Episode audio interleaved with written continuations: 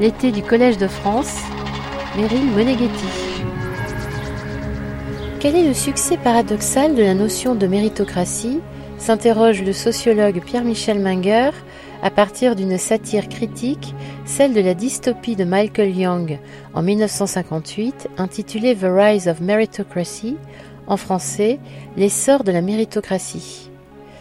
Si on définit le mérite comme la somme du talent ou des aptitudes et de l'effort, eh bien que valent aujourd'hui le travail et l'effort, qui sont un des piliers de l'équation méritocratique, demande encore le chercheur. Est-ce qu'ils sont des instruments d'émancipation ou alors de subordination aliénante et sous quelles conditions? Enfin, de quelle façon la notion de méritocratie s'articule-t-elle avec le pouvoir émancipateur de l'éducation, mais aussi le risque de voir l'éducation devenir le nouveau vecteur principal des inégalités, celles qui agissent très tôt dans les trajectoires individuelles, et cela alors même que le mérite dans la vraie vie est multidimensionnel, nous dit Pierre-Michel Menger. Directeur d'études à l'EHESS et professeur au Collège de France, titulaire de la chaire de sociologie du travail créateur, Pierre-Michel Menger a ouvert un nouveau cycle pluriannuel de cours en 2022 sous le titre Mérite et méritocratie, motiver l'égalité ou l'inégalité. Après avoir initié l'analyse sémantique et conceptuelle de la notion de mérite dans le premier cours, il s'attache dans cette deuxième conférence à la genèse du mot méritocratie. C'est ce cours que nous vous proposons en deux parties, aujourd'hui et demain. Le sociologue étudie ce que nous apprennent les débats, les critiques et les défenses de la méritocratie depuis l'invention de la notion par Michael Young au milieu des années 1950 dans son pamphlet contre la tyrannie du mérite. Pierre-Michel Menger cite la philosophe Anna Arendt, à la même époque, qui voit dans l'instauration britannique d'une méritocratie clairement l'établissement d'une oligarchie fondée cette fois-ci non plus sur la richesse ou la naissance, mais sur les aptitudes. Alors qu'est-ce qui s'est joué en Grande-Bretagne au milieu du XXe siècle?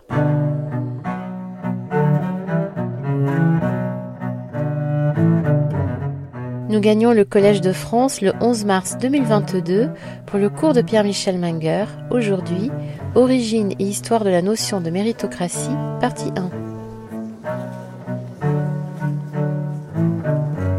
Je vous souhaite la bienvenue à toutes et à tous. J'avais conclu mon, premier cours euh, qui était consacré donc à l'exploration de la sémantique du mérite en indiquant que euh, le jugement de, mérite engageait simultanément des appréciations morales, une compréhension intuitive et plus ou moins rationnelle de la justice et de ses équations, distribution, rétribution, proportionnalité, contrefactualité, et des ressources pour l'équilibrage des relations entre soi et autrui. Et j'avais montré aussi que la variété des contextes, des règles, des motifs conférés à l'exercice du jugement de mérite, ça a contingence, certes, mais non pas une inconstance chaotique. Eh bien, j'en viens maintenant à la seconde notion euh, sur laquelle euh, je fais porter ce cours et qui nous occupera beaucoup, cette notion de méritocratie. Qu'est-ce qui arrive quand l'argument du mérite est resserré sur la sphère professionnelle et sur le processus d'éducation qui y conduit, et quand cet argument du mérite est manié comme un, un principe dominant d'allocation des fonctions et des statuts sur la base des diplômes obtenus?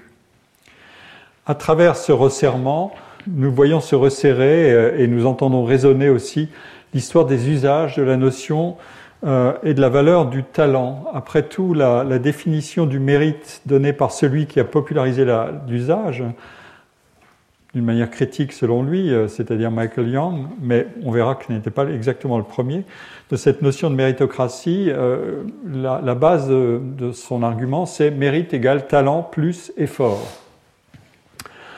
Cette définition euh, sert en fait de levier d'extrapolation du mérite vers la notion de méritocratie. Dans un cours antérieur sur le talent, j'ai eu l'occasion de montrer en détail comment d'intenses débats ont eu euh, lieu au cours du XVIIIe siècle et après, dès la philosophie des Lumières en tout cas, autour de la relation entre justice sociale, égalité et inégalité, pour délimiter le champ des inégalités acceptable euh, entre les individus. Les notions de vertu et de talent étaient au cœur de ce questionnement. La forme générale était comment différencie-t-on un ensemble, c'est-à-dire une société, un groupe professionnel, une organisation, un ensemble de compétiteurs, pour faire émerger un principe de hiérarchisation qui soit fondé sur des différences individuelles euh, visibles ou euh, objectivables, euh, par exemple de capacité, tout en maintenant un équilibre acceptable et juste entre les situations de l'ensemble des parties prenantes. Je rappelle ici l'article 6 de la Déclaration des droits de l'homme et du citoyen de 1989. Tous les citoyens étant égaux aux yeux de la loi sont également admissibles à toute dignité, place et emploi public selon leurs capacités et sans autre distinction que celle de leur vertu et de leur talent. Au fond, on peut se demander si ça n'était pas une version pionnière de la définition de, Yang, euh, c'est-à-dire mérite égale talent plus effort, qui devient euh, dans cette définition mérite égale euh, talent plus vertu, qui est une forme de manifestation de la disposition à l'effort, du moins dans l'activité productive. Euh, le principe méritocratique peut contenir euh, une part de teneur consensuelle qui fait écho à ce que je viens de rappeler des débats du XVIIIe siècle. C'est ce que rappelle euh, ma collègue Marie Durubella au début de son livre, que je crois j'ai déjà eu l'occasion de citer, Le mérite contre la justice. Je la cite. Les inégalités sociales sont jugées acceptables, voire justes, si et seulement si elles découlent de qualités individuelles, talents, efforts, etc., et non de caractéristiques héritées, au premier rang desquelles l'origine sociale. En d'autres termes, la position sociale s'acquiert sur la base de ce que l'on désigne comme le mérite, à l'issue d'une compétition ouverte à tous et excluant l'usage de moyens moralement condamnables. Ce principe de justice fondamentale se conjugue avec deux autres principes, celui d'égalité et celui de liberté, puisque pour fonctionner, la compétition exige des individus égaux et libres.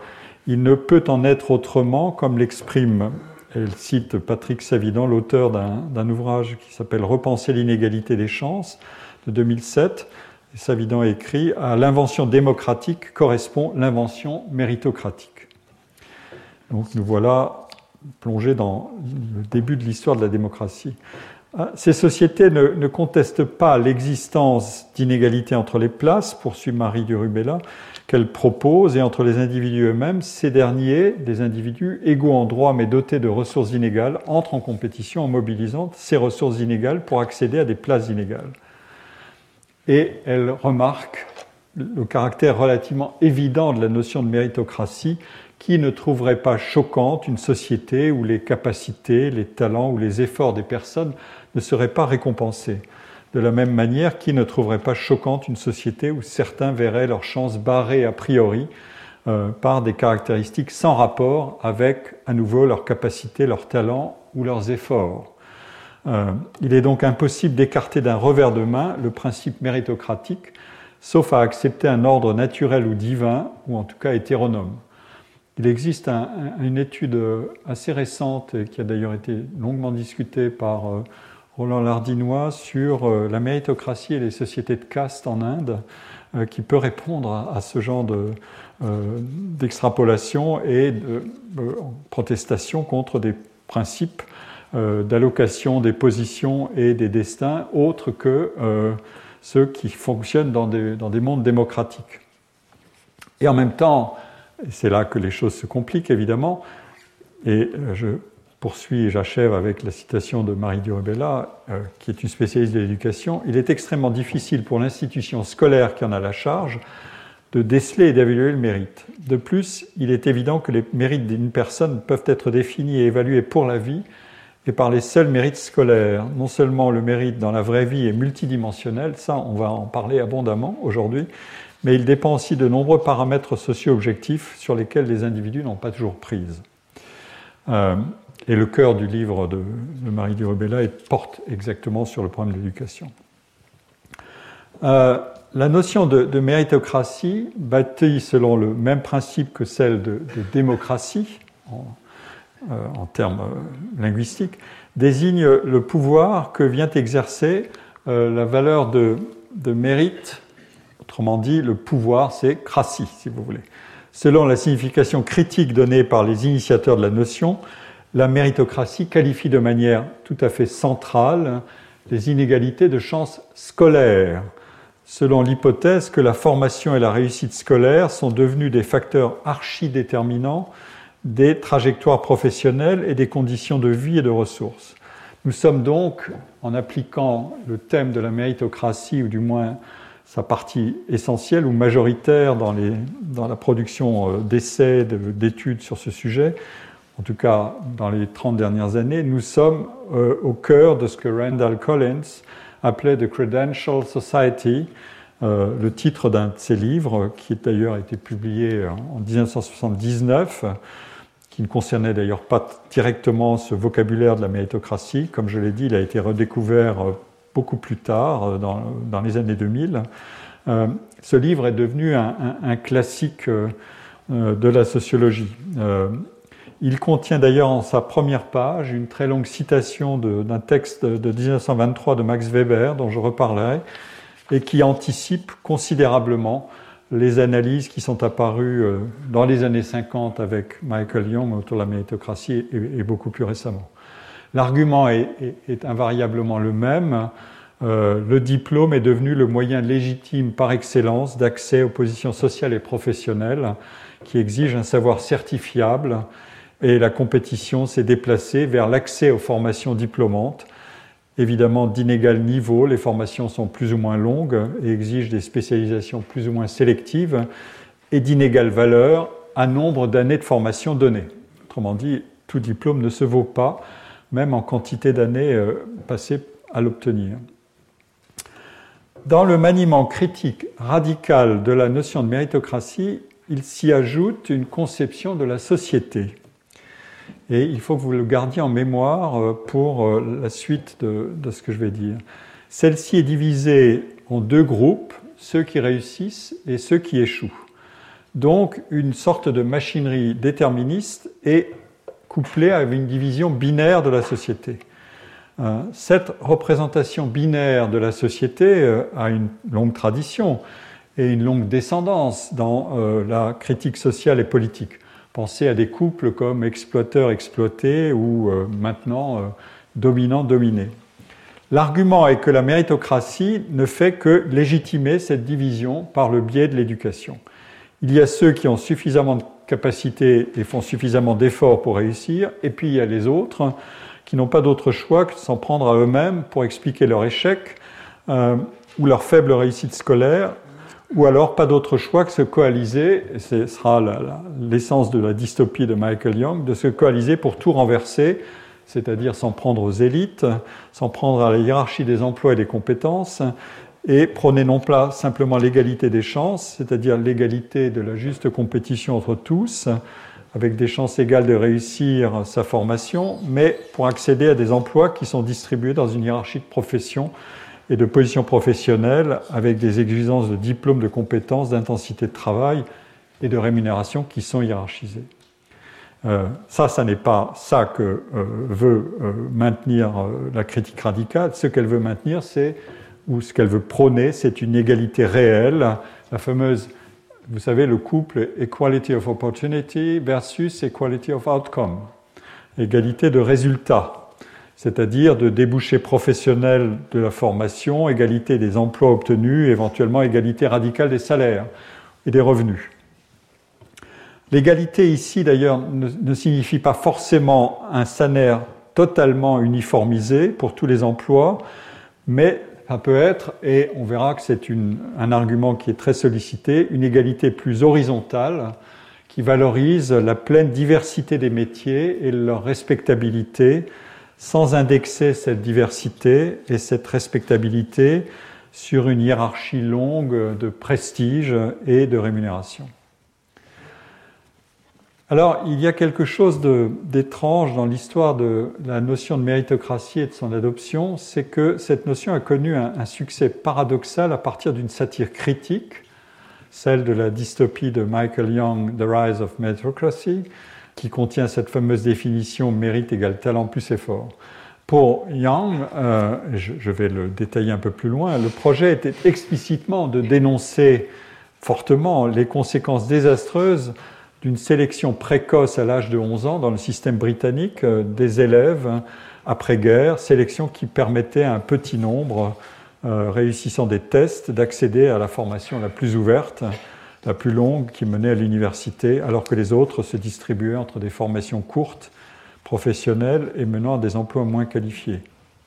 En fait, cette intention radicalement critique de l'essai de Michael Young ou de la dystopie de Michael Young n'a pas connu beaucoup d'audience dans les années 1950-60 euh, et même avant les années 80, sans doute parce que l'essai de Michael Young s'appuyait sur un système très particulier et très brutal de sélection scolaire au Royaume-Uni, euh, qui a d'ailleurs été, on va y revenir euh, assez prochainement dans le cours, là, à l'instant, qui a été progressivement marginalisé, mais pas totalement supprimé, et nous verrons comment. En fait, un autre usage de la notion de méritocratie, entendu cette fois comme une conquête positive, vous l'avez déjà entendu résonner tout à l'heure dans la citation que je donnais de, euh, de ma collègue, un autre usage s'est diffusé dans les années 60 et 70. L'argument est qu'il s'agit, pour organiser les sociétés modernes, d'échapper, et c'est la, la, conquête de euh, la révolution euh, et des révolutions, des grandes révolutions de la fin du XVIIIe siècle. Il s'agit d'échapper à la tyrannie des, privilèges de naissance, euh, ceux qui prévalaient à l'état chimiquement ou biologiquement pur dans les sociétés aristocratiques. Euh, et pour échapper à cette tyrannie-là, euh, il faut mettre aux commandes le principe d'achievement, c'est un vocabulaire euh, des sociologues américains, notamment de Cole Parsons, c'est-à-dire je suis défini moi, individu, et identifié parce que je réussis moi-même, hein, parce que je peux m'attribuer à moi-même comme ces éléments de réussite, et je substitue ce principe d'achievement à celui d'ascription, ascription voulant dire que je suis défini et identifié par des caractéristiques euh, d'origine sociale, de sexe, d'origine ethnique, d'apparence physique.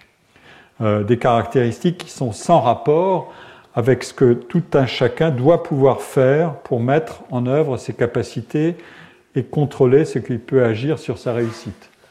Toute forme d'ascription, par exemple aujourd'hui euh, des débats très forts et les progrès aussi de lutte contre les discriminations, est en quelque sorte un mécanisme qui bloque l'égalité des chances et l'égalité des situations devant euh, la réalisation de soi dans un destin personnel et dans un destin ou dans une trajectoire professionnelle.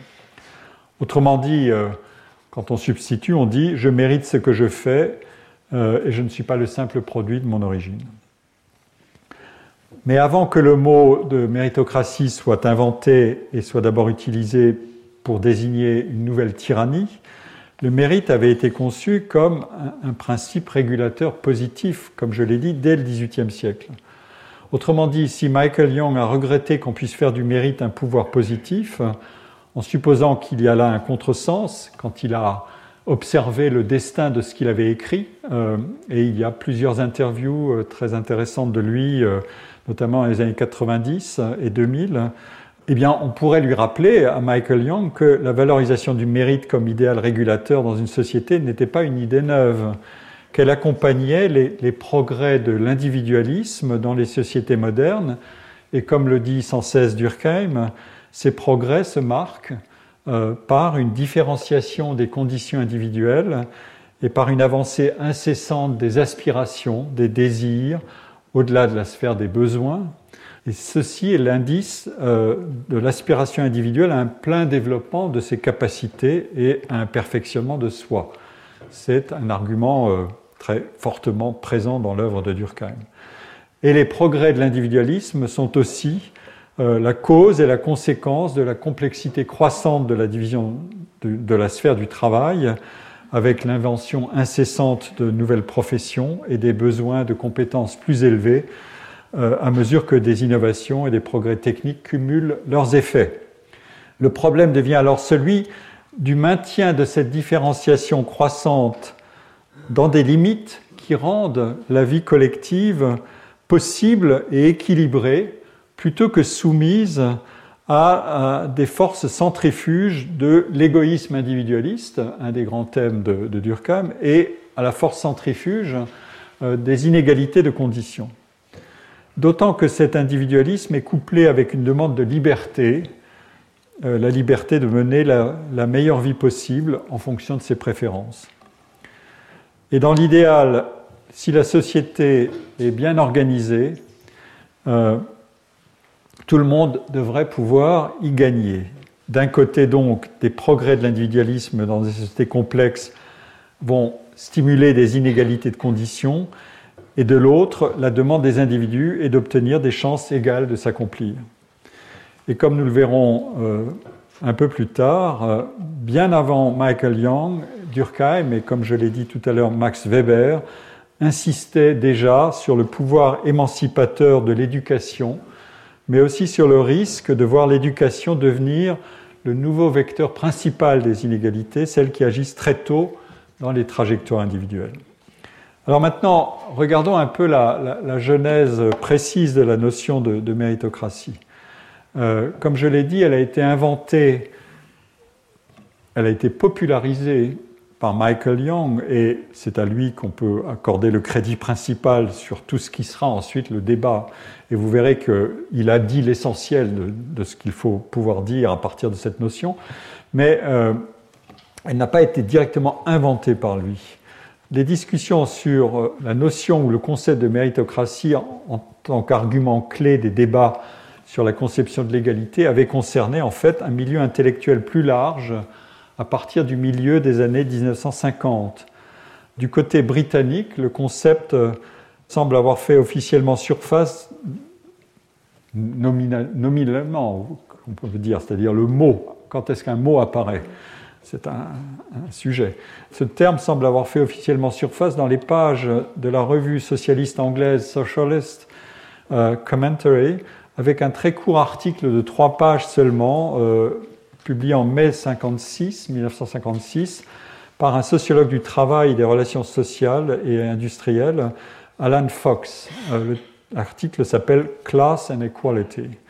Et donc, euh, c'est page 11-13 euh, de cette revue. Assez difficile à trouver, je dois dire, même avec tous les outils dont on dispose aujourd'hui. Voilà ce que Fox écrit. Tant que nous considérons comme une loi de la nature que ceux qui ont un statut professionnel supérieur vont non seulement bénéficier d'une éducation nettement supérieure, mais aussi par droit et nécessité, avoir un revenu plus élevé. Tant que cette hypothèse demeure, comme aussi longtemps que ces violations seront considérées comme des paradoxes grotesques, notre société restera divisée entre les bienheureux et les malheureux. Voilà, la formule binaire, n'oubliez pas ça. Ceux qui ont le meilleur et le plus de tout, et ceux qui ont la part la plus réduite et le moins de tout. C'est ainsi que naît la méritocratie. La société dans laquelle les individus doués, les intelligents, les énergiques, les ambitieux et les impitoyables sont soigneusement triés et aider à atteindre la position dominante qui leur est destinée, où ils peuvent non seulement jouir de l'accomplissement de l'exercice de leur don naturel, mais aussi recevoir un gros bonus pour faire bonne mesure. Pour Fox, euh, la méritocratie est donc un, système social euh, problématique. Il est anglais, euh, il part de sa société, et on verra plus tard que les inégalités en Angleterre sont effectivement plus élevées que dans l'Europe continentale sais pas si c'est un, motif du Brexit, mais en tout cas, voilà. La méritocratie est donc un système social problématique qui reproduit, légitime et naturalise l'inégalité parce que ce système postule que les personnes douées et peu soucieuses d'autrui méritent un statut social, un niveau d'éducation, une profession, un revenu plus élevé, en vertu de dons naturels. Mais en fait, cette notion, elle apparaissait déjà euh, dans un essai de la célèbre philosophe Anna Arendt. Ça, on l'a vraiment oublié, je trouve. Donc, c'est l'occasion de rendre hommage à à sa pensée, à ses textes.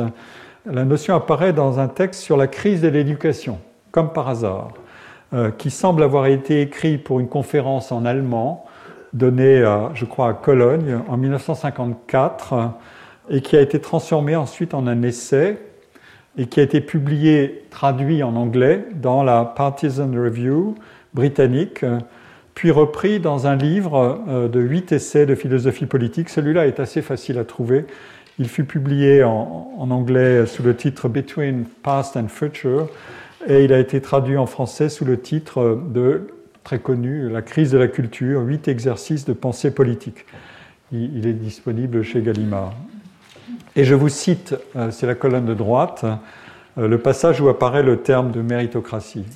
En Angleterre a été institué pour les élèves de 11 ans, c'est exactement le thème dont s'emparera Michael Young, à la fin des études primaires, le redoutable examen qui ne conserve que 10% environ des élèves aptes à poursuivre des études. ce taux de 10% en fait est plus élevé.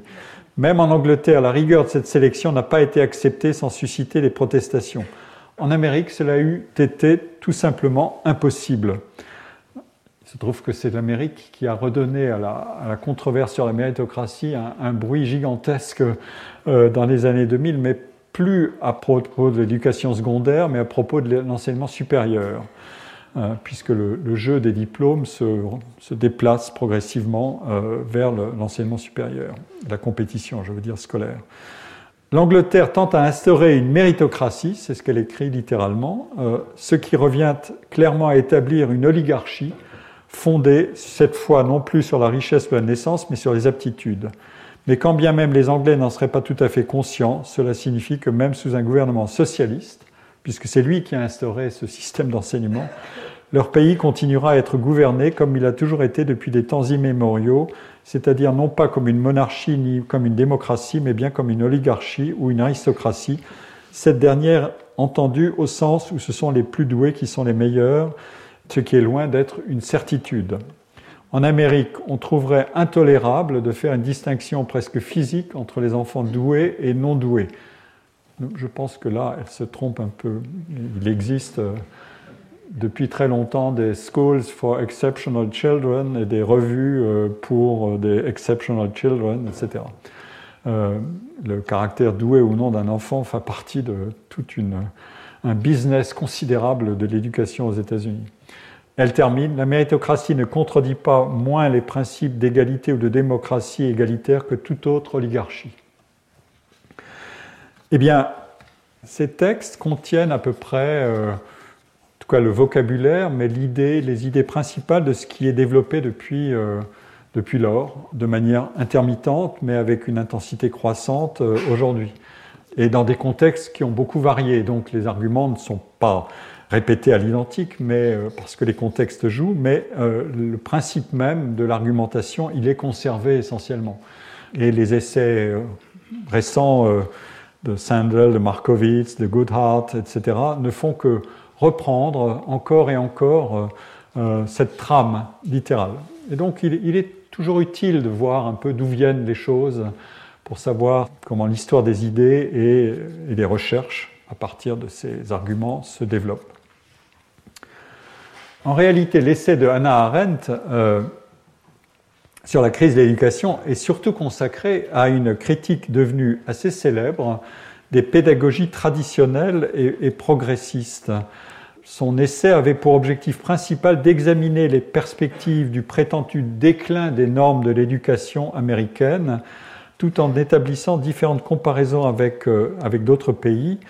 Euh, si Anna Arendt soutient que l'enseignement secondaire aux États-Unis constitue souvent une préparation inadéquate à la poursuite des études, ce n'est pas, euh, selon elle, inévitablement le résultat de l'éducation de masse. Et c'est à partir de là qu'elle établit cette comparaison critique avec le système britannique et sélectif et son redouté examen 11 Alors, c'est exactement ce système aussi qui sera la cible majeure de la dystopie de Michael Young. Il faut un peu se pencher sur ce système pour comprendre de, quoi il s'agit. Qu'est-ce que c'est que ce système britannique qui a été créé, euh, un système tripartite public qui a été instauré au Royaume-Uni en 1944 C'est une organisation de l'enseignement secondaire qui est financée par l'État. C'était considéré comme un système qui était un progrès et qui est instauré par un gouvernement travailliste. Un système qui a prévalu entre 1945 et les années 70 en Angleterre et au Pays de Galles et de 1947 à 2009 en Irlande du Nord. Et donc il mettait en œuvre la loi sur l'éducation de 1944. Celle de l'Irlande du Nord date de 1947. Le principe, c'est que les élèves sont affectés à un des trois types d'écoles mises en place. Je vais rapidement les présenter tout à l'heure. Ce système était prédominant encore sous les gouvernements conservateurs qui se sont succédés de 51 à 64, mais ensuite il a été euh, progressivement mis en extinction par le gouvernement travailliste qui était revenu au pouvoir à partir de 1965 et il a été officiellement aboli euh, en 1976 en Angleterre au Pays de Galles en laissant place à ce qu'on appelle les comprehensive schools, c'est-à-dire des, écoles non différenciées. Mais, comme toujours en Angleterre et dans le système d'éducation anglais, c'est toujours un peu plus compliqué. Euh, il y a un, gros livre, un énorme livre sur le système anglais et son évolution depuis euh, le Moyen Âge qui est disponible en ligne, qui est tout à fait fascinant. En fait, des, éléments de ce système subsistent dans certains comtés. Euh, il y a une assez forte décentralisation de la gestion des questions scolaires en, Angleterre, par exemple dans le Kent et dans le Lincolnshire, euh, qui maintiennent un, double système euh, sélectif et, euh, généraliste. Alors, quel est le, mécanisme qui est derrière? Dans la dernière année de l'école primaire, les élèves de 10-11 ans passent volontairement, comme il est dit, un test dont le contenu peut varier selon les comtés et les périodes, mais qui comprend essentiellement un, test d'arithmétique, un essai de rédaction écrite sur un sujet général et un test de résolution de problèmes, pour mesurer l'aptitude à appliquer un raisonnement logique à des problèmes assez simples, et puis un test aussi de maîtrise de la langue. En somme, le test consiste à mesurer l'aptitude au raisonnement verbal, non verbal, aux mathématiques et à l'anglais. Et en fonction des scores au test, les élèves sont orientés vers l'une ou l'autre des trois composantes du système scolaire. Et l'argument est que le critère d'orientation principal, c'est la nature des, skills, des compétences qui sont identifiées chez les élèves à travers le test pour les distribuer vers l'école qui correspond le mieux au type de compétences qui est révélé par le test. Il y a donc à la fois une composante ordinale, c'est-à-dire que les gens sont classés euh, hiérarchiquement en fonction du score qu'ils ont obtenu au test, euh, selon un, schéma de distribution gaussienne euh, qui est utilisé dans beaucoup de tests psychologiques. Euh, par exemple, le test de Wechsler, vous voyez, la population est divisée en, fractions. en fonction du niveau de réussite au score. c'est un, test très connu. en tout cas, la question est de déterminer quelle est la, fraction qui sera admise dans le système sélectif et la fraction qui sera distribuée dans les autres composantes, ça c'est la, composante ordinale. Euh, les individus euh, sont distribués euh, hiérarchiquement en fonction de leurs résultats. Mais il y a aussi une composante horizontale, puisque les tests font apparaître des compétences particulières pour certaines activités et certains domaines. Évidemment, il y a une interaction entre les deux, ordinal et cardinal. Les, meilleurs scores au test sont considérés comme renseignant sur des compétences générales des élèves et donc sur une aptitude à faire des études supérieures, grande ouverte sur à peu près tout, alors que les scores moins élevés caractérisent des compétences moindres et déclenchent une orientation vers soit l'enseignement secondaire court, soit vers l'enseignement secondaire professionnel. On entend aujourd'hui beaucoup parler en France, mais on, pratique depuis très très longues années en Allemagne, de l'enseignement professionnel, de euh, l'apprentissage, de la valeur des métiers, etc. Voilà, la question est, est-ce que c'est une zone de relégation ou est-ce que c'est une zone de, voie différente et qu'il faut euh, crédibiliser complètement euh, à ce titre dans un système qui n'est plus simplement hiérarchique de manière ordinale, mais qui peut être considéré de manière plus horizontale? Je, ne vais pas faire la, comparaison détaillée avec ces autres systèmes d'enseignement. Je viens de parler de l'Allemagne, mais euh, la question est, chaque fois qu'il est question d'éducation, il n'est plus simplement question de hiérarchie des scores ou des, réussites et des excellences, mais il est question aussi de la diversification des voies. Euh, c'est un grand sujet. Euh, c'est un grand sujet qui concerne à part entière le système productif, éducatif, pardon, la valeur des formations euh, plus ou moins professionnalisantes, plus ou moins courtes ou précoces, mais qui concerne aussi le, système productif, bien sûr, quelle part des emplois pour quel type de compétences, et plus généralement la philosophie générale de l'éducation secondaire, généralisée ou spécialisée, euh, avec des chances plus ou moins fortes d'extension possible de ces études vers l'enseignement supérieur. et qui concerne enfin la hiérarchie des métiers. Quel est le prix du travail pour chaque métier Quelle évolution selon la conjoncture selon le niveau de développement économique d'un pays, selon le profil de croissance économique d'un pays, vous pouvez penser là aussi au contraste entre l'Allemagne très industrialisée et la France qui s'est tournée beaucoup vers le monde des services, avec d'ailleurs une polarisation croissante dans l'économie de services entre des emplois hautement qualifiés et les emplois faiblement qualifiés. Et l'emploi industriel qui est considéré classiquement comme le cœur de cette distribution, c'est-à-dire des emplois qualifiés avec des, formes de progression et, euh, et d'adhésion à une culture du travail et du développement de, soi dans le travail euh, totalement différente de l'emploi de service, euh, eh bien voilà, euh, on, a, on a des choix très importants à faire. Le thème de la réindustrialisation actuelle en France touche de près à ces questions-là. En tout cas, le système tripartite britannique qui est critiqué par Hannah Arendt et puis ensuite par, Michael Young, il est au cœur de cette loi sur l'éducation de 1944. Alors, euh, brièvement, euh, qu'est-ce que sont les, trois composantes? Les grammar schools forment cette compétence sélective supérieure du système et elles ont une origine qui remonte en fait à, l'Angleterre médiévale. Tout ce qui touche à l'éducation a une histoire extrêmement longue et la question est de savoir comment est-ce qu'on empile, comment est-ce qu'on réforme en, détruisant et en, reconfigurant ou bien simplement en additionnant. Euh, voilà une sacrée question. Euh, ici, au Collège de France, nous sommes dans, un, dans une maison qui a été fondée en 1530. Et la Sorbonne à côté est encore plus ancienne, puisque le collège a été créé pour euh, se, distinguer de, la Sorbonne. En tout cas, pour la période qui nous concerne, les grammar schools étaient destinés à un enseignement académique pour 25% de la population scolaire. En fait, c'est plus que 10%. Et il y avait deux types de grammar schools euh, des, grammar schools entièrement financés par l'État. Donc c'était un système public, hein, euh, tout à fait public. Euh, et puis des minorités publiques étaient 1200 à l'époque et une minorité de 180 grammar schools qui étaient à subvention directe, soit par scolarité gratuite, soit parce que les, les familles payaient les études.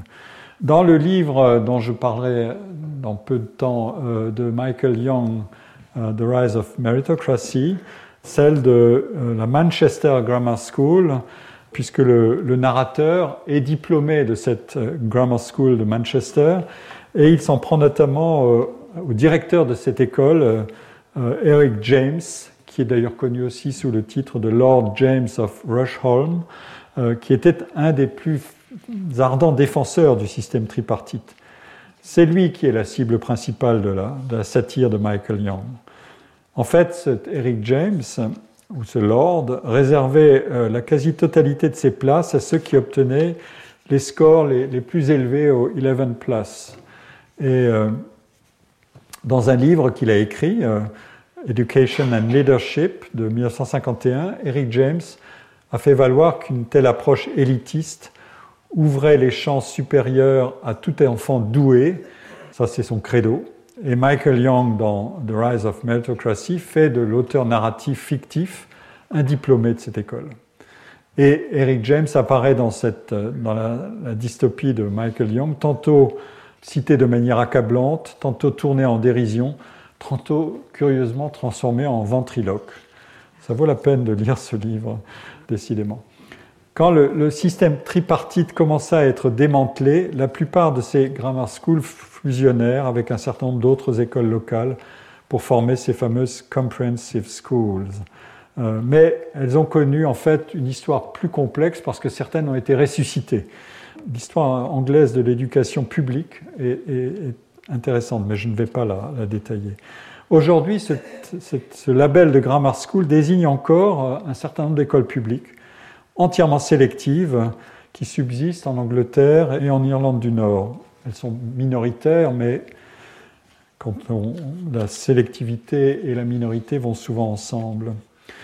Et puis il y a les écoles secondaires modernes, comme on les appelait, euh, qui étaient conçues pour la majorité des élèves euh, de 11 à 15 ans, avec euh, une formation essentiellement pratique, arithmétique, compétences mécaniques, travail du bois, compétences domestiques la cuisine par exemple. Vous voyez un peu l'esprit de, cet enseignement-là. Et puis les écoles techniques secondaires formaient les élèves à des matières scientifiques techniques, à déboucher professionnels dans l'industrie.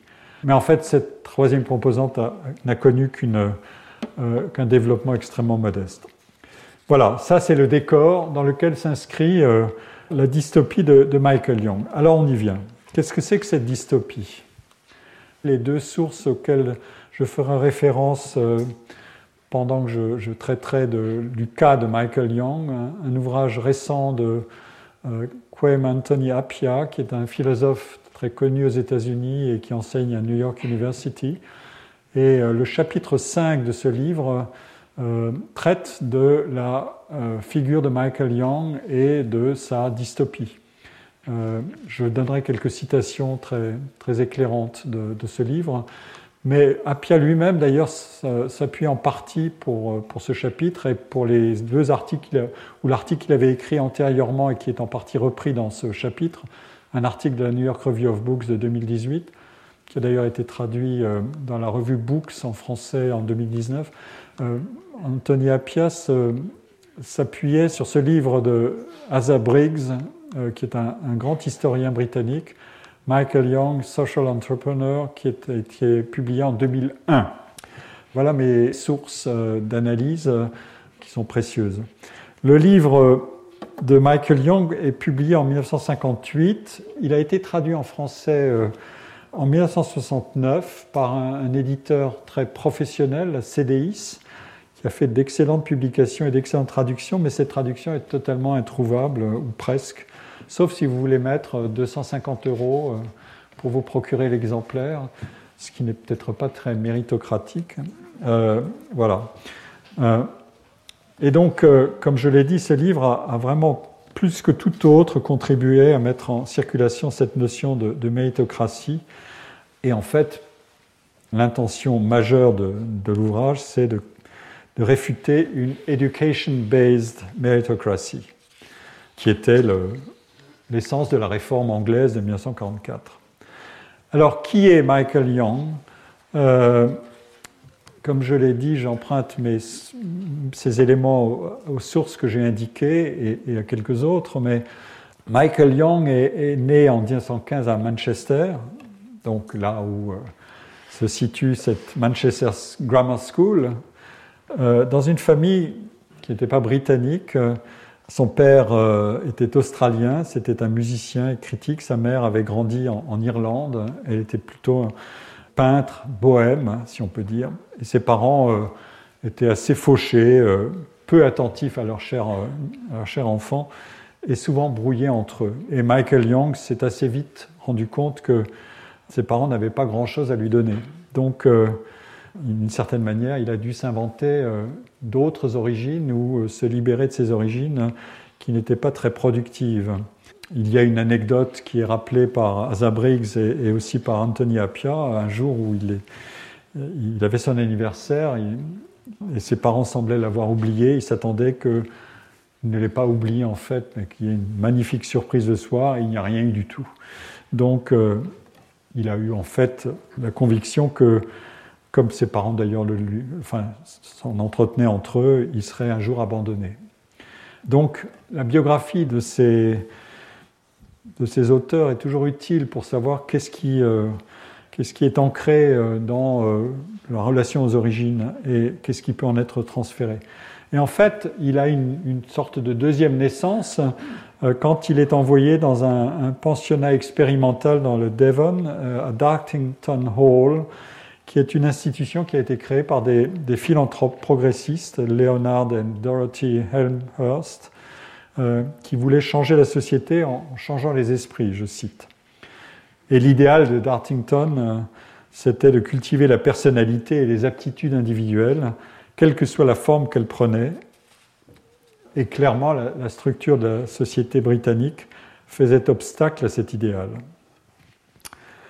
Et de fait, quand il s'est trouvé quasiment adopté par cette famille, euh, qui le traitait d'ailleurs comme un fils, il devient un membre de l'élite internationale.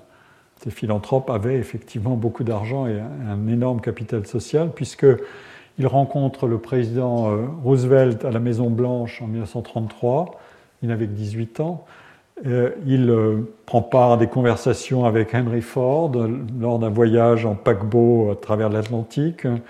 Et d'ailleurs, lui-même sera fait plus tard, de manière surprenante, mais ça coïncide avec une certaine conception qu'il a de ce que peut être une élite aussi. Il sera fait père du royaume un titre de Baron Young of Dartington, mais un titre non transmissible.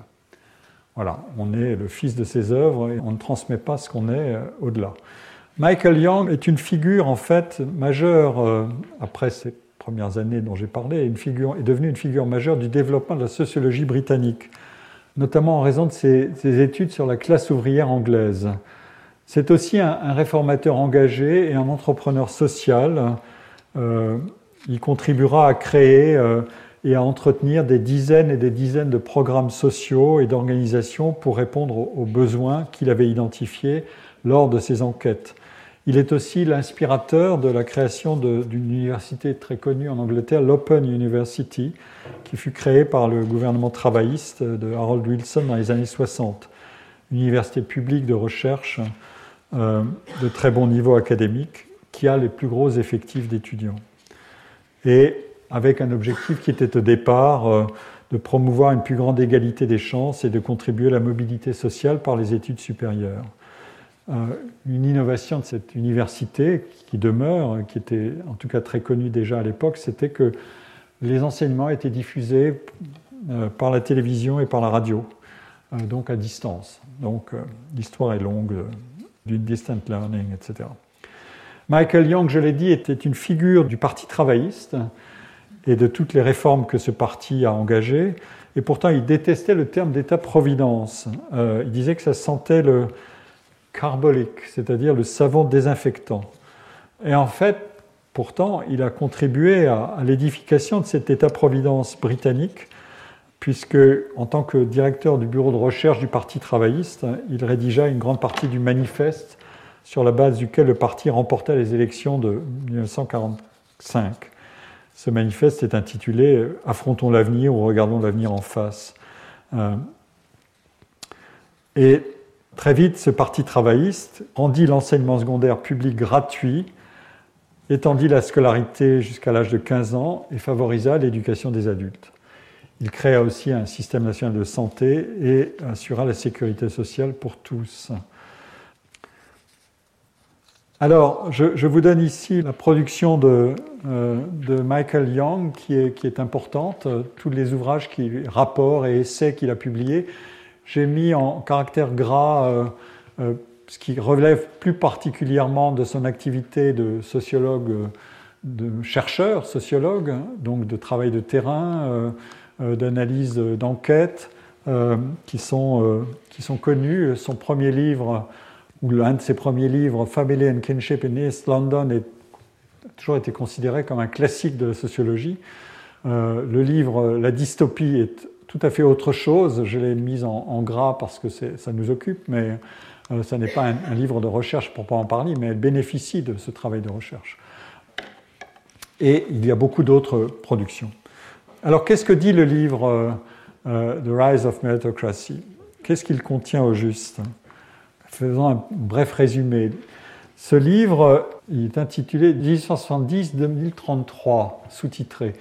Il indique que l'histoire de la société britannique est racontée à rebours, à partir du futur, euh, ce futur dans lequel vit un narrateur qui écrit en l'année 2033.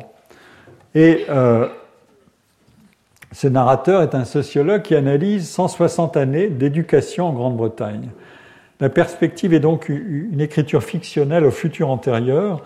Comment aura évolué la société depuis 1958, l'année de parution du livre, euh, l'année où est ancré l'auteur, jusqu'en 2033, date de la fin de cette dystopie. Et Michael Young imagine une société mondiale au XXIe siècle dans laquelle toutes les carrières professionnelles, euh, emploi, affectation à un métier, promotion, et toutes les rémunérations sont fondées sur le mérite. Et ce mérite est défini, comme je l'ai dit, par euh, cette équation euh, talent ou capacité mesurés par des tests de QI, on va le voir, plus effort. Ce système, qui est en fait, dit-il, dit le narrateur, une extension généralisée de la fonction publique britannique, euh, où on teste pour admettre et promouvoir, est réalisable parce que des progrès, selon la dystopie, des progrès considérables ont été réalisés dans le domaine des tests d'intelligence et de capacité, et que ces tests permettent de prédire avec précision les performances à la fois pendant la formation scolaire puis pendant la vie professionnelle. Ces tests et ces évaluations sont du reste pratiqués tout au long de la carrière des individus selon le roman. Les barrières sociales au développement de ces capacités, euh, classe sociale, milieu familial, race, appartenance, ne devraient pas influencer les décisions en matière d'éducation ou de carrière. Par ailleurs, les salaires de base, pour les différents emplois sont égaux afin d'éviter, selon la dystopie, des débats fastidieux sur le fondement des inégalités de rémunération. Néanmoins, les emplois s'accompagnent de vastes inégalités de fait à travers de multiples avantages et rémunérations complémentaires. Et ces rémunérations hiérarchisées sont justifiées parce qu'elles fournissent des incitations à l'effort ou parce qu'elles garantissent des conditions de travail efficaces. Et donc, dans l'ensemble, rémunération et gratification sont proportionnelles au mérite. Et dans le détail de la dystopie, euh, Michael Young met en scène une histoire avec son apogée et sa chute. Pendant des siècles, les positions d'élite avaient été occupées par des enfants de la noblesse. Dans la société moderne, le taux de progrès social, je cite, dépend de la mesure dans laquelle le pouvoir est associé à l'intelligence. Et donc chaque homme a sa place dans la société sur la base de QI et effort. Et vers 1990, selon le roman, tous les adultes ayant un QI supérieur à 125 appartiennent à la méritocratie. Mais cette transformation a entraîné une réaction inattendue. Auparavant, le talent était réparti dans toute la société et chaque classe ou groupe social avait ses propres leaders naturels. Mais désormais, tous les hommes de talent sont élevés au rang d'une élite commune. Comme ceux d'en bas n'ont aucune excuse pour leurs échecs, ils portent le stigmate du rejet la réussite sociale et économique reflète de plus en plus la distribution innée du talent naturel. Et la société se divise en deux classes. Les éminents savent que le succès est une juste récompense, je cite, de leurs propres capacités, de leurs propres efforts, et ceux qui occupent les positions inférieures sont persuadés qu'ils ont échoué en ne saisissant pas toutes les opportunités qui leur étaient données. Et ils sont testés et testés. Et comment le système trouve-t-il le moyen de se reproduire dans cette division? Euh, Les rouages définis par Michael Young dans cette méritocratie doivent parvenir à persuader chacun de la rationalité des divisions sociales. Mais il y a deux mécanismes essentiels qui ne sont pas institutionnels. L'homogamie sociale, c'est-à-dire la sélection matrimoniale du conjoint en fonction de sa position sociale, un sujet qui euh, est de plus en plus étudié aujourd'hui euh, dans le détail, de manière assez spectaculaire, et d'autre part la transmission familiale. Et là apparaît un rouage dont Michael Young, dont je, vous en ai parlé de sa biographie, qui est lui-même fils d'une famille de classe moyenne cultivée, mais qui a été bénéficiaire d'une éducation ensuite inhabituellement favorable grâce à, à ses parents d'adoption. Michael Young est bien conscient qu'il s'agit d'une difficulté fondamentale pour dépasser les inégalités binaires qu'il dénonce. Euh, la question de la famille. Qu'est-ce que fait la famille et qu'est-ce qui peut être fait avec la famille et euh, en fonction de ce qu'est la famille? Le narrateur dans la, la dystopie concède en effet que presque tous les parents vont essayer d'obtenir des avantages pour leur progéniture. On pourrait dire, c'est la fameuse question, comment ne pas vouloir le meilleur pour ses enfants? Donc, ils vont vouloir leur transmettre leur capital éducatif directement et par le biais des ressources qu'ils peuvent consacrer à l'éducation des enfants, au-delà ou en deçà de la formation strictement scolaire. Et c'est ici que la dystopie devient assez complexe, je dois dire. Euh, si le seul facteur qui détermine votre position sociale et votre niveau de vie était les revenus et la situation de vos parents, alors le principe méritocratique décrit dans le livre ne fonctionnerait plus. On ne vivrait plus exactement selon la formule QI plus effort égale mérite. il faut autre chose que des revenus. Et la dystopie euh, se déroule ainsi. En 2034, euh, donc la dernière année de ce qu'est la narration, ceux que euh, le narrateur de Michael Young nomme les populistes, c'est-à-dire une fraction de la société, se révoltent. Et le narrateur raconte comment, au moment où il écrit, les classes qui se regroupent dans ces populistes, encouragées par certains éléments dissidents de l'élite, sont en rébellion ouverte contre l'ordre méritocratique. Parmi ces dissidents issus de l'élite figurent notamment des femmes de position sociale élevée, peut-être euh, euh, Madame Elmhurst dans l'idée de euh, Michael Young, souvent des épouses de grands scientifiques. Reléguées au foyer pendant les premières années de leur mariage, en raison de la nécessité d'élever des enfants au QI élevé, ces femmes activistes euh, avaient réclamé l'égalité entre les sexes et elles se révoltent, elles se coalisent avec euh, les populistes. Pour, euh, pour, mémoire, il faut relire les fréquentes dédicaces de beaucoup d'ouvrages de grands scientifiques à leur chère épouse, qui les a tellement aidés pendant tout ce temps difficile où ils ont écrit le grand livre qui est donné maintenant à l'humanité.